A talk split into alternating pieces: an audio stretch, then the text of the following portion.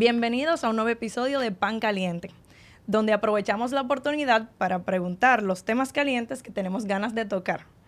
Hablaremos de sexualidad y todo lo que involucra, tanto dentro como fuera de la cama. En este episodio hablaremos de diversidad sexual. Estamos Inés Caram, Nicole Troncoso y nuestro invitado de hoy, Blas Valenzuela. Hello, bienvenido. Gracias. Gracias por venir, Blas. Habla un poquito sobre ti para que aquí nuestros oyentes y videntes puedan saber un poquito. Bien, yo soy Blas Valenzuela, soy psicólogo infanto-juvenil, o sea que trabajo con niños y adolescentes más que nada, y también experto en lo que ya hoy en día tanto se habla de terapia afirmativa, que es el trabajo clínico con pacientes de la comunidad LGBTIQ+, etcétera. Excelente. Pues qué bueno que te invitamos a ti para hablar de este casito que me llegó. Eh, pues nos llegó el siguiente caso. Temo que mi hijo de 10 años sea homosexual. ¿Se puede enderezar? ¿Hay algo que se pueda hacer?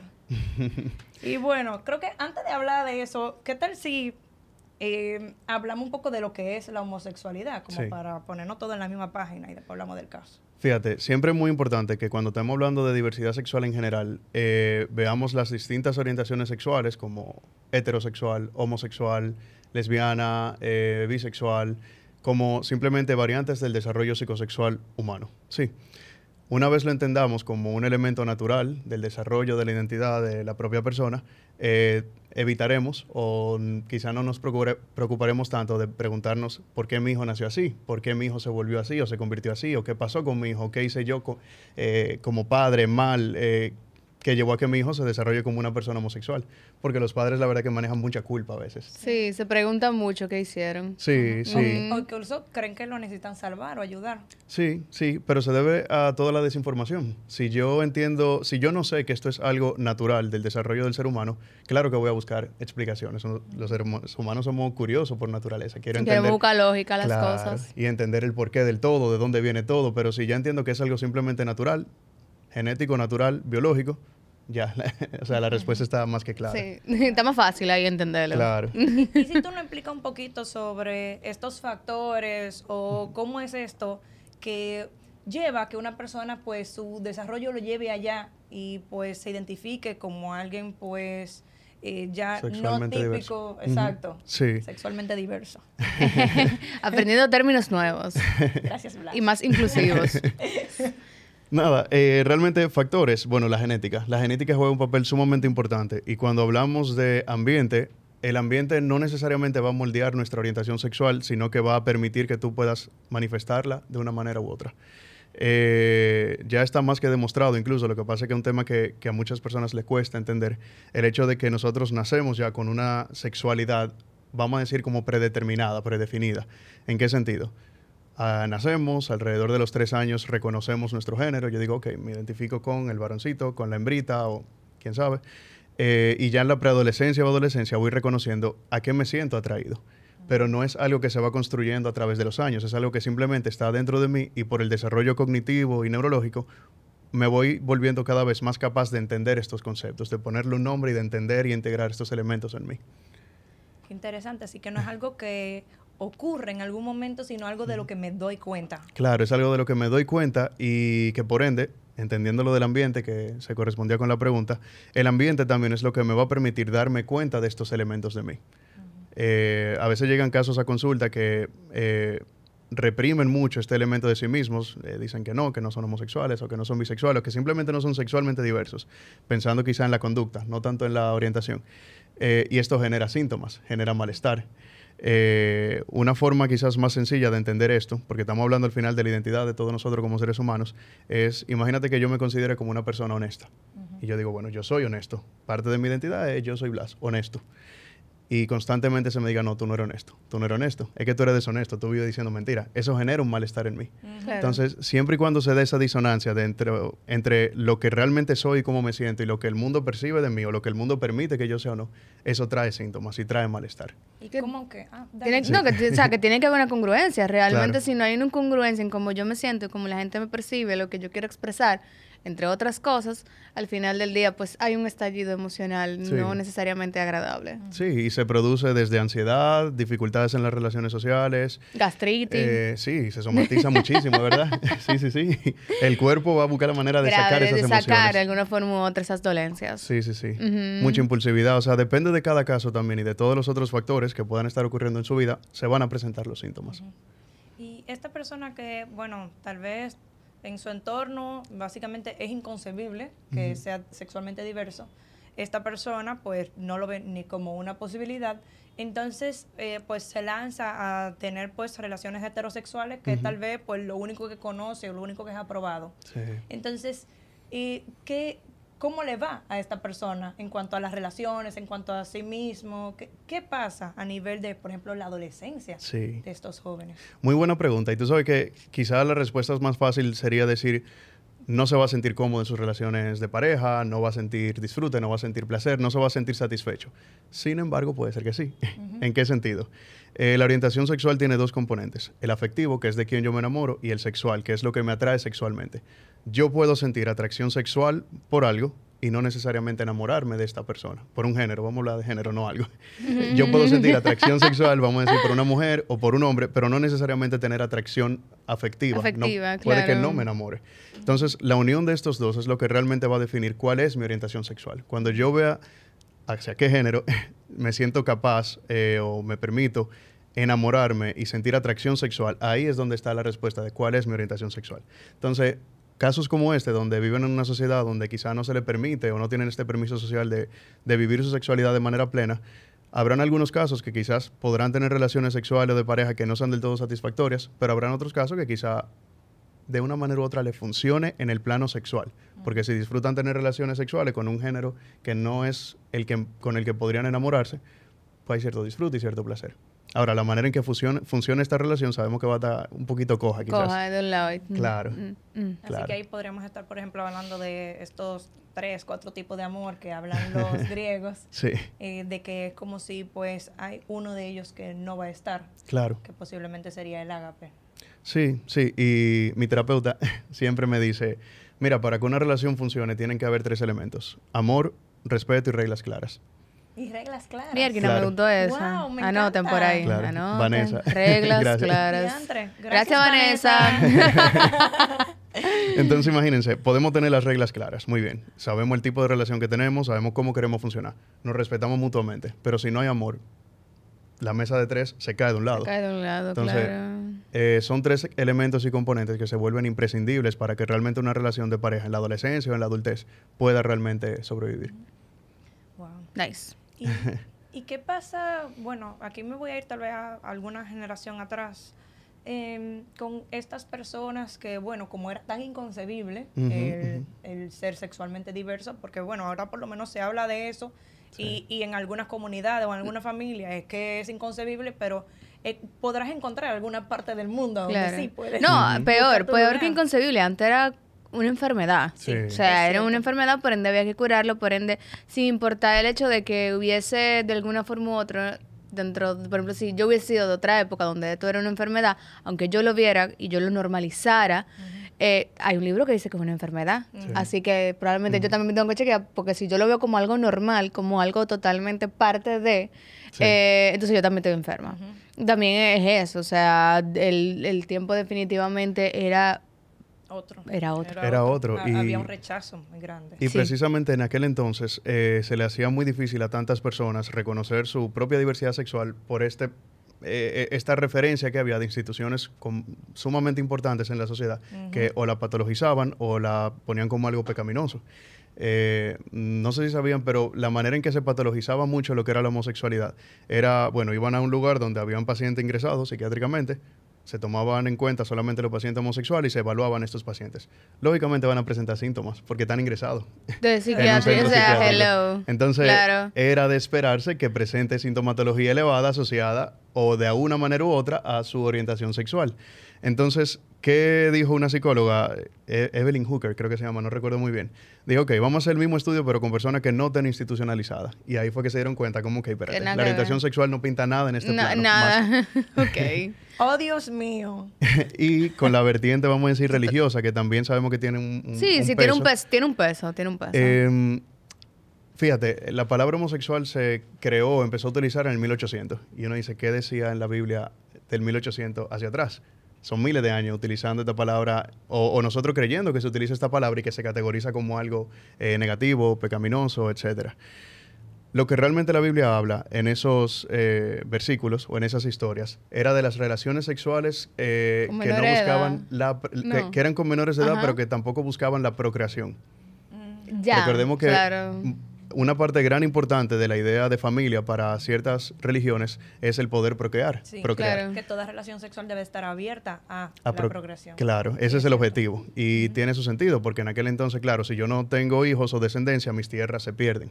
Entonces, también como para mantener todas las propiedades y lo viene dentro de la familia. Y claro, una pareja, imaginemos un hombre y una mujer que se casen en aquel entonces, pero uno de los dos es estéril o infértil, está esa justificación. Pero esta justificación no, da, no cabía en el espacio de dos hombres como relación o dos mujeres, porque sean o no estéril, no podían procrear de manera natural. Entonces ahí se empezó a utilizar mucho lo que es el término homosexual, que todavía sabemos que, que está plasmado en muchos sí, escritos. Sí, sí. Y si yo creciendo entiendo que no es solamente una enfermedad, sino que también un pecado, ¿quién quiere decidir? No, nadie, caer en esta categoría. No, que quien, quien, quien quiere decirle al mundo esa Claro. parte de sí. Claro. Mismo, porque imagínate tú. Eh, eh, claro. es Si yo lo admito, se vuelve realidad. me voy al infierno. Claro, claro, claro. o sea, si yo lo digo, se vuelve realidad. Entonces, Ajá. mejor. Sí, Total. Entonces, estas personas que crecieron con todo esto, si- sin en- haber una partecita, sin enterarse de que hay personas que sí pueden acogerles, que sí puede, puede considerarse pues algo identificado con una comunidad, eso estaba mu- muy ajeno. sí. Y entonces, eh, el patrón que, que yo identifico es que llegaban a los 50, 60 años, y, y entonces ahí, de repente se volvieron homosexuales. Eh, Libertad.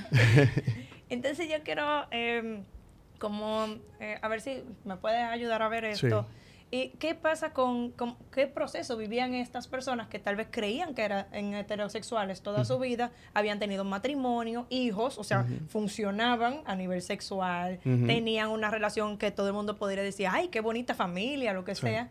Pero entonces después llega un momento y, ay, no, ahora es sexualmente diverso. Bueno, en ese tiempo, ahora es homosexual. Homosexual, ok, sí. Entonces, ¿y ¿qué, ¿cuál es ese proceso que estaba ocurriendo con esta persona que tal vez ahora está pasando más joven, pero que en ese tiempo estaba ocurriendo más o menos a esas edades? Es una forma de abuso sexual.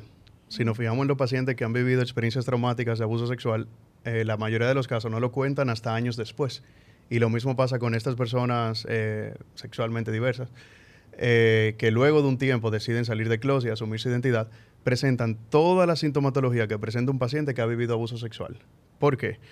Si yo me siento inseguro de mí, se atacan directamente características de mi identidad y de, de mi personalidad, mi autoestima va a estar baja, igual que personas que han vivido abuso sexual. Eh, imagínate que yo desde pequeño todo lo que vea es que si dos hombres se abrazan o son amigos, son muy cercanos, eh, pues eso está mal, pues yo no voy a saber relacionarme con hombres. Y probablemente tampoco con mujeres, porque no tengo una referencia de cómo realmente puedo mantener mis relaciones sociales de manera adecuada.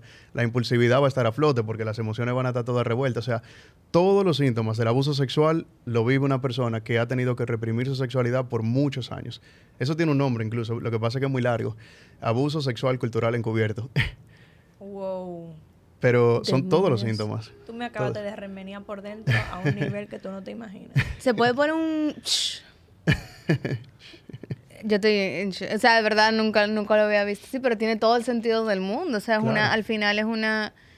De alguna forma u otra toman la sociedad, la religión, tu familia, algo que es tuyo, Claro. en su poder. Y que es básicamente una sensación eh, eh, dentro del abuso sexual. O sea, tomaron algo que era mío. Sí. y lo cogieron para ellos. Eso- Y eso pasa cuando no, a mí no me dejan salir del closet. claro. Incluso a veces pasa desde pequeñitos cuando ni siquiera podemos ponerle nombre a esto. Y este ejemplo yo siempre lo doy porque me parece como sumamente gráfico, visual y, y aterriza. Eh, yo tuve un pacientito que cuando tenía cinco años, eh, la mamá en una me llama y me dice, mira, eh, del colegio me citaron porque el niño es amanerado, solamente juega con las hembras y el colegio decidió separar el grupo de varones y hembras y, y obligarlo como a hacer más deporte, como lo presionaban más en deporte eh, que a otros niños. Y ella me decía, yo no sé qué hacer. y le decía, ok, eh, fulano va aprendiendo bien, sí, no tiene ninguna dificultad ni académica ni cognitiva.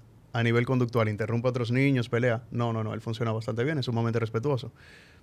¿Dónde está el problema? O sea, ¿cuál, cuál es realmente ¿Cuál el es el problema? problema? ¿Y qué Los pasa? adultos somos el problema. Ajá. Ok. ajá. ¿Y qué pasa con este niño? Que este niño dice, mira, yo no sé qué me pasa, yo no sé qué, qué es lo que están viendo en mí, pero hay algo mal en mí.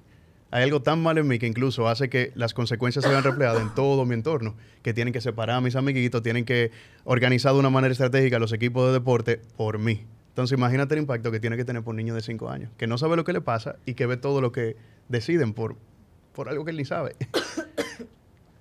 Señora Nicole le dio tos de la gravedad. Sí. No, no, definitivamente. Sí. O sea, aquí estamos en silencio, señora. Denos un minuto.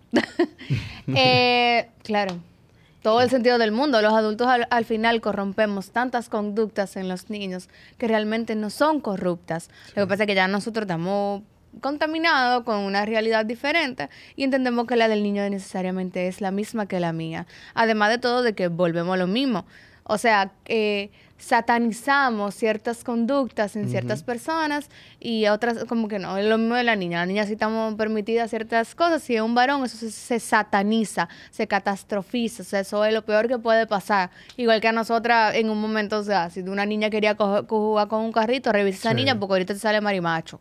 Sí, y todo tiene como mucho que ver con la desinformación que a su vez genera como estereotipos, prejuicios. Claro. O sea, sabemos que al final eh, la conducta no define tampoco tu orientación sexual. El que yo sea amanerado o más amachado no define qué tipo de persona a mí me agrade, no me guste, no Señores, please, anoten eso, de verdad. O sea, es súper importante eso que, o sea, una manera es como, una cosa es como yo me expreso a nivel Claro. sexual, una cosa es con, con si yo tengo un- algún tipo de conducta eh, sexual diferente a lo esperado con, eh, hacia mí como mujer. Eso no significa que eso va a definir mi orientación sexual, que como Claro. decía Blas ahorita, era el tema de a quién yo me siento atraído, tanto a nivel afectivo como a nivel sexual. Eso no es lo mismo, porque yo quiera eh, vestirme con una gorra y jugar con carro, que mi color eh, favorito sea negro o azul, que literalmente lo es. Eso no significa que a mí me gustan las mujeres. Eso no va a determinar nada. Y eso es importante que lo aprendamos, porque sí, como adultos lo entendemos, pero cuando lo vemos en un niño, entonces andamos llamando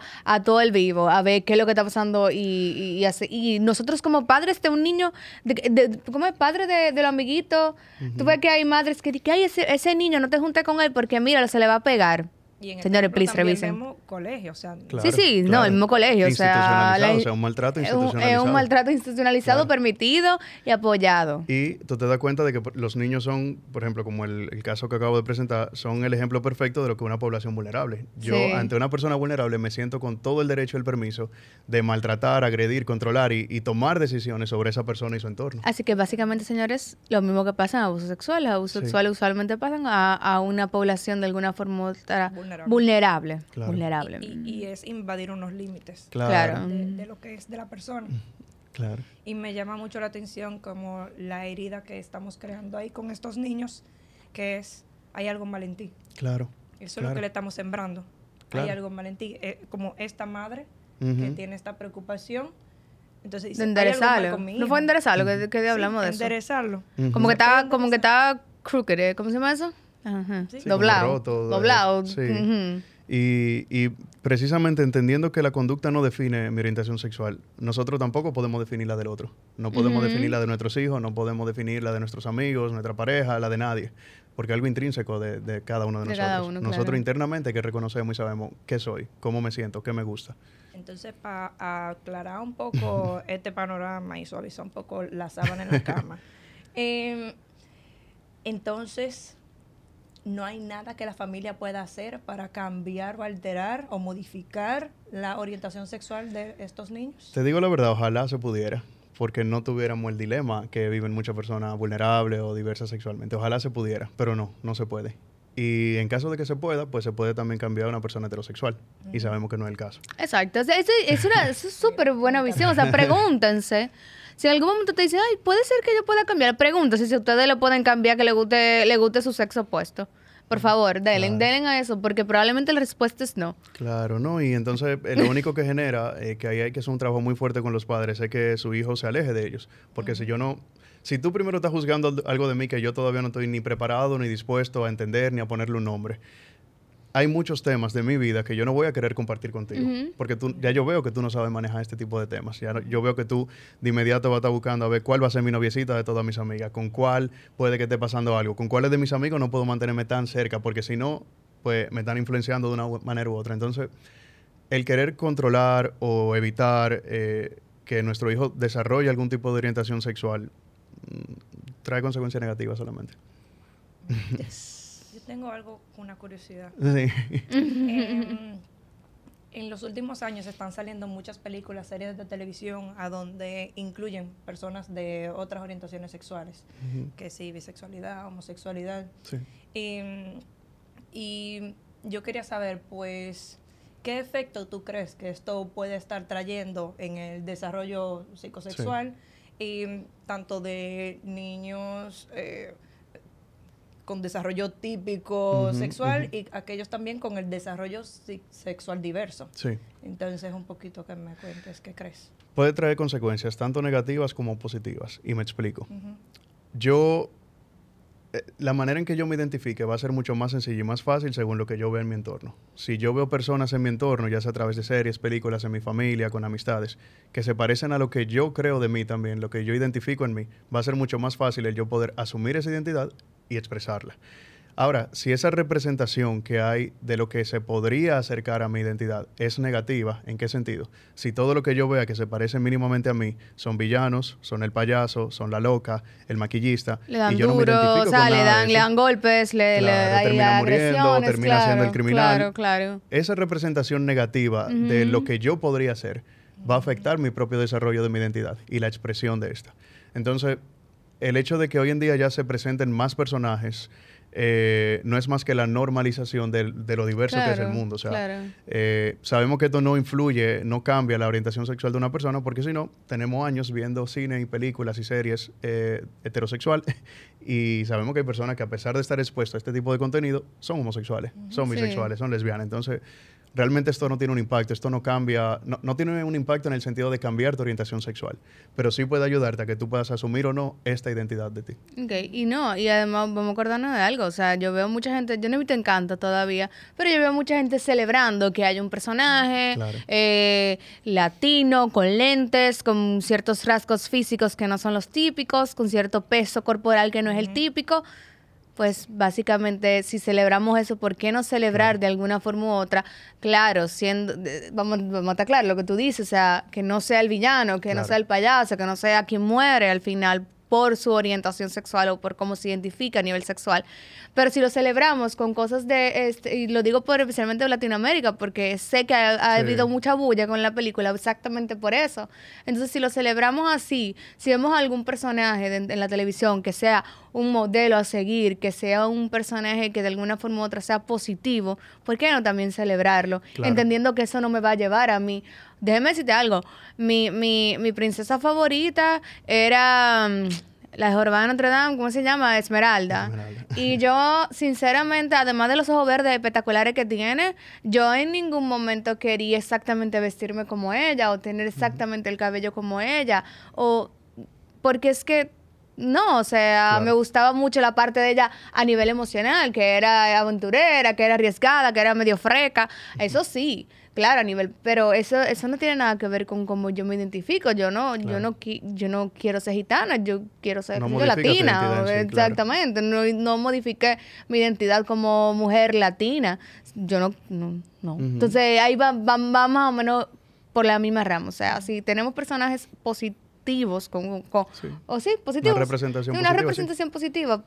¿Por qué no celebrarlo igualmente? Claro, claro. Es que solamente se le da espacio a... Y da mucha risa porque solamente se le da espacio cuando se utiliza como burla, pero entonces eh, voy a poner el ejemplo de un hombre. Un hombre homosexual, si es muy afeminado, no es una mujercita. Pero si entonces eh, es muy amachado, no, o sea, no, no puede ser gay. Es como, tiene que ser uno de los dos extremos. No lo asumen como, como variado, diverso. Ujú. Ahí, con- escuchándolos a ustedes hablar, me acordé de un video que vi hace un tiempito. Y fue de un bebé de menos de un año de edad que no tenía un brazo. Y entonces a este bebé eh, pequeñito, eh, pues eh, lo ponen frente a una señora que tampoco tiene el brazo, incluso el mismo que él. Y este bebé, al ver a una persona que tampoco tenía brazo, el mismo que no tenía, se notó en todo su lenguaje corporal como si se iluminó, como yo no soy el único, hay alguien más como yo. Claro. Y, y es como, como si se notó como un alivio tan grande en este bebé. Y yo creo que no lo había visto así hasta escucharlos a ustedes hablar. que Yo digo, wow, pero tal vez para estas, estos niños, estos adolescentes, que tal vez estén en ese proceso de darse cuenta, de fijarse que tal vez no tienen el desarrollo igual que otros compañeros, como el poder ver a un modelo positivo de, de algo que tal vez Sí. ellos están viendo en ellos mismos. Es casi como una validación, un reconocimiento. Pues, pues si hay más, pues tal vez Puedo ser. sí. Y también, algo que algo que yo escuchaba mucho de padres y eso, o sea, y no trabajo con padres, pero sí lo es, trabajo con adultos, así que al final pues terminan a veces trayendo, o sea, viniendo personas que son padres, Sí. eh, que, y que yo le digo a mi hijo si me pregunta, oh, lo mismo que si te preguntas si eso es el blanco o rojo. O sea, los niños yo creo que siempre van a preguntar y obviamente las explicaciones se le van a dar de acuerdo a su edad. Claro. Yo esto, o sea, por por ejemplo, el tema de la- del duelo, el tema de las muertes. O sea, uno es lo mismo explicarle una muerte a un niño de 5 años que a un niño de 10, pero se le explica a ambos Sí. y ambos van a tener sus preguntas. Entonces yo creo que si, si su hijo ve algún tipo de, de personaje eh, dentro de, de la comunidad y tiene una pregunta, lo que toca es responder sin horrorizar, sin satanizar, con respeto dentro de todo. Eh, y ojo, esto lo digo desde un punto irrespetuoso hacia personas que lo vean de una manera diferente, pero sí es la respuesta a, y si mi hijo me pregunta, usted le responde, porque al final del día le está preguntando lo que quiere saber. Usted no tiene que irse en intimidad de cómo ellos hacen, no hacen, se acuestan, no se acuestan, porque un niño probablemente lo que quiere saber, ay, ¿cómo así, mami? Que hay dos varones agarrándose la mano si tú y papi son mujer y hombre. Ya, eso es todo. Usted no se tiene que ir en uno explicándole la sexualidad a su hijo a esa edad. Usted lo que tiene que explicarle que esas personas, igual como papi y papi se quieren, ellos también se quieren y se agarran la mano. Eso es todo, porque ya al final, o sea, como el- si lo acepta, si no lo acepta, eso va a ir trayendo, pero no se horrorizan, porque los padres como que se, se paralizan, como que, "Ah, Ajá, ajá. Y eh, de igual manera también, yéndonos a una etapa quizá un poquito más avanzada como en la adolescencia, también los hijos deben de tener paciencia con los padres. Ay, sí. Que no fueron Quizá- criados en la misma sociedad que ellos. Claro, y quizá cuando son pequeños eh, son los que hacen preguntas y papá y mamá responden, pero ya de adolescentes, con los temas de diversidad sexual, los adolescentes, muchos de, de lo que llegan a consulta, están sumamente informados y están casi al nivel de educar un Y- poquito a papá y mamá. matarlo a los papás. Yo no puedo creer que dijo eso, Dios mío. Y claro, también acordarnos que nuestros padres este, eh, crecieron dentro de, de otro ámbito y les falta educación. Les Sí. falta, señora. Siempre nos va a faltar educación a todos. Es Sí. que no estaba disponible. No, es no estaba accesible. No, imposible. De- iba- No. iban, iban o a, con, a- o sea, iban a terapias de conversión o Sí. iba, estaban en grupos religiosos que, que igual hacían terapia de conversión, pero con otro nombre. Pero Y- era lo que había, porque los panfletos estaban ahí, Sí. los Las- profesionales. los billboards viejas. tú- ay, Dios mío, señores. Nada, déjame yo callarme. los billboards eran horribles ah, y todavía, todavía existen. Lo que pasa es que han, a nivel científico, como ya se ha desmentido eh, todo el tema de la terapia de conversión, pues muchos grupos han tenido que ser eliminados, entre comillas, porque sigue pasando, lamentablemente. Sí, sí, toda intervención o proceso terapéutico que busque darle una explicación a la identidad sexual de una persona o, o, o busque modificar mínimamente, independientemente de que esté asociado a un proceso religioso o no, se puede considerar como terapia de conversión. Yes. Y decía lo de los padres, porque para los padres esto es un duelo también. Sí. Es la Sí, verdad, o sea, Totalmente. papá y mamá conciben esta persona y desde el embarazo que hacen ahora el gender reveal ya se imaginan cómo va a ser esta personita, se va a parecer a papá, se va a parecer a mamá y que de repente en la preadolescencia le den, vamos a decir, media vuelta a la torta, es un proceso para papá y mamá y, y les va a tomar tiempo entender, aceptar, comprender y eso es totalmente válido también. Sí. No justifica que agredan a sus hijos, nada que ver, pero es totalmente válido también. Y parte de la terapia conlleva que los hijos aprendan a darle este tiempo y este espacio a papá y mamá a que entiendan quién soy y por qué soy así. Sí, claro. Mi mamá todavía tiene un duelo desde hace como 20 años de que a mí lo que me gusta es el color negro en la ropa. Y no, el, no, de verdad, y es un duelo real. O sea, y eso es algo tan sencillo, imagínense ustedes, algo que en teoría para ellos, para muchos no es lo común, lo normal. Sí. Y que además de todo, muchos padres, y eso sí me he encontrado también, tienen mucho miedo de lo que les puede pasar a sus Sí. hijos en el mundo. Sí. Porque repito, si tenemos siempre las historias de que son realidades, pero si lo que oímos en la, en la noticia que constantemente me están agrediendo a personas por su orientación sexual eh, o por ser parte de la comunidad, entonces también para un padre es difícil enterarse porque dice, entonces ahora mi hijo o mi Corre hija peligro. corre peligro. Claro, y también recordemos que eh, las herramientas que nosotros como adultos tengamos, en parte se van a deber a esta crianza y estos primeros vínculos que tuvimos con papá y mamá. Y Sí. si yo logro, independientemente de que mi hijo sea sexualmente diverso, crear un vínculo lo suficientemente sano en el que le haga entender, independientemente de cómo tú seas, en mi casa y conmigo, tú estás seguro, el niño va a tener las herramientas necesarias para entender en qué otros espacios puede sentirse seguro Claro. y con quiénes puede desenvolverse adecuadamente. Claro, poder identificarlos de alguna forma u otra y abrirse a esos espacios. Claro, Y se vuelve un contexto de referencia. claro. De que, porque es muy difícil confiar en la humanidad si no he confiado antes. Claro. Claro. Nadie me ha demostrado que es confiable. Exactamente. Entonces, si tengo una primera experiencia donde fui acogido, donde fui visto, donde fui validado, pues hay más posibilidades de que yo pueda buscar más de eso en el mundo. Sí. Si lo único que he conocido ha sido rechazo, entonces yo voy a identificar que eso es lo único que hay, voy a buscar Ujú. más de eso. Sí, así es, porque es la única forma que sé de relacionarme, eh, a través del rechazo, es lo único que conozco, Exacto. claro. Yes.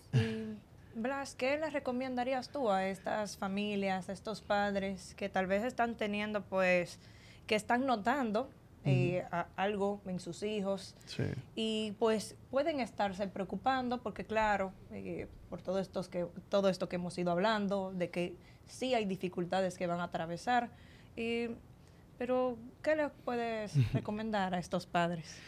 Lo más fácil sería decirles busquen ayuda, ¿verdad? Con psicólogos, educadores sexuales, pero imaginándonos que no estamos vendiendo nuestro servicio, eh, accedan a las páginas de la Asociación Americana de Pediatría, la Asociación Americana de Psicología, todas estas instituciones internacionales que representan las profesiones que hoy en día ofrecemos el servicio, también tienen mucha información asequible en la red. O sea que en caso de que no puedan acceder a un servicio psicológico, buscar información, no en cualquier lugar de Internet, sino en lugares seguros. Please. Asociación Americana de Pediatría, Asociación Americana de Psicología, etcétera. Un blog no es un lugar confiable. No, ni No, Facebook no, tampoco. ni Facebook tampoco. ni Twitter, ni los videos de WhatsApp que mandan, nada de eso. Nada de eso. Just in case. Y, y a estos jóvenes, ¿qué les podrías tú recomendar? A este tal vez preadolescente, adolescente. Sí, cójanlo suave. Eh, así como ustedes se tomaron su tiempo para identificarse, entenderse, o, o se están tomando su tiempo, también denle el tiempo a los demás. Sin aguantar agresiones, sin maltrato, pero tiempo, o sea, respetar, eh, tanto el pro- esperar que respeten tu propio proceso, pero también respetar el proceso de los demás. Sí. Me agradó eso. Ahora que oí eso, y bueno, me siento más en confianza contigo. Pero Nicole pone una cara cuando vas a hacer la pregunta personal. Me ¿eh? dejas trayarte contra la pared. Ay, Dios mío. Es que yo me pongo como así. cuando Sí, voy con- sí, sí. Vamos a darle así. Me pongo chivirica. bueno, ¿me da permiso? Dale. Tiene miedo. Lo voy a hacer suave. Dale, dale. ¿Qué creencias que tenías eh, cambió con tu trabajo con personas con diversidad sexual y de género? Mm, Yo creo que hay muchos, lo que hemos hablado, como muchos estigmas que se nos van de la cabeza. Esto de pensar que todo el que es sexualmente diverso es una loca o una mujer marimacho o que están asociados a enfermedades de transmisión sexual, por ejemplo, y todos los estigmas que tenemos, eso se va, además de estudiando, pero trabajando también con este tipo de pacientes, Sí. porque tú te das cuenta de que, de que no es lo único. Sí, hay casos, así como hay casos heterosexuales que también están expuestos a este tipo de características o situaciones, pero se desmonta todo un mundo irreal y distorsionado e irracional. Eh, y eso permite incluso una convivencia muchísimo más sana, porque tú estás mucho más abierto a relacionarte con personas que son diferentes a lo que tú conocías. O sea que, sí, eso. Qué bien, gracias. Nada. Y bueno, ahora vamos a dejarte ahí arriba. y si, no sé, cualquier pregunta que se te ocurra que nos puedas hacer a mí, a Inés, y Yo tal vez soy muy como terapeuta, primero como persona, no sé, ¿qué quieres? No, yo, eh, quizá más que pregunta es una recomendación. Eh, yéndonos un poquito más a lo psicodinámico, más que a lo cognitivo-conductual. Siempre y cuando haya algo de algún paciente o de algún tema, como la diversidad sexual o cualquier otro tema clínico, que resuene en nosotros internamente, investiguémoslo y busquemos a ver por qué esto me hace ruido, por qué esto me hace vibra dentro de mí, por qué me vibra, por qué me remueve tanto, qué pasa con esto, qué de mí hay en este tema también. Eh, informarse y llevarlo a su propio proceso terapéutico. Si nosotros estamos lo más sano posible, por no decir 100%, eso es casi utópico, podríamos decir, eh, podemos hacer un buen trabajo con los pacientes. Ok, I like this. Bien. Nos dejó resbalarnos por ahí. Bien, me gusta. Sí, siempre es bueno ir viendo qué, qué proyectamos y cuáles son nuestros bloqueos Ujú. para poder trabajar cada día mejor. Sí, sí. Y toma en cuenta también lo de los instintos. No quiero sonar muy teórico, pero así como cuando tenemos un paciente que está con suicida, en riesgo suicida, y sabemos que por más que imaginémonos que se tira al agua y quiera estar debajo del agua, el instinto siempre va a ser salir a buscar el aire. Para terminar de despatologizar toda la diversidad sexual, fijémonos en el instinto de papá y mamá.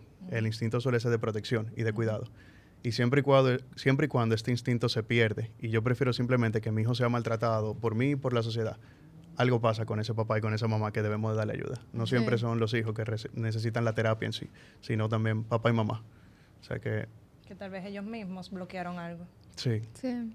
sí, sí, o sesgos, prejuicios, sus estereotipos, traumas, sí. sus propios traumas, sí. Ujú. de nada. Thank you. Eh, Blas, cuéntanos un poquito de dónde te pueden encontrar y bueno, eh, cómo, como qué tipo de personas tal vez pudieran com- como ser beneficiados de tu trabajo y así. Yo no solamente trabajo con diversidad sexual. Eh, o sea, yo trabajo con niños y adolescentes y sus familias, claro, eh, a nivel privado, pero también a nivel público. En las mañanas a nivel público estoy en el Hospital Plaza de la Salud para aquellos que no puedan costear un servicio muy costoso o privado, que sabemos que lamentablemente es un privilegio aquí. Pero eh, quienes quieran la consulta privada de la tarde, eh, por las redes sociales. Eh, en Instagram me buscan como psicólogo Blas Valenzuela y ahí coordinamos cualquier ayuda, que no sea necesariamente cita. Puede ser también algún taller, alguna charla, lo que sea que necesiten. Así que ya saben, señor, él tiene muy buena vibra. Desde que él se sentó yo me siento súper Sí. cómoda. O sea que... Está cool, está cool. Sí, en verdad. Eh, denle para allá. Gracias, señores. Gracias, Blas. Gracias a ustedes, de verdad. Muy Thank chulo. you. Todo un placer. Y bueno, a ustedes, gracias por estar. Nos vemos. Bye.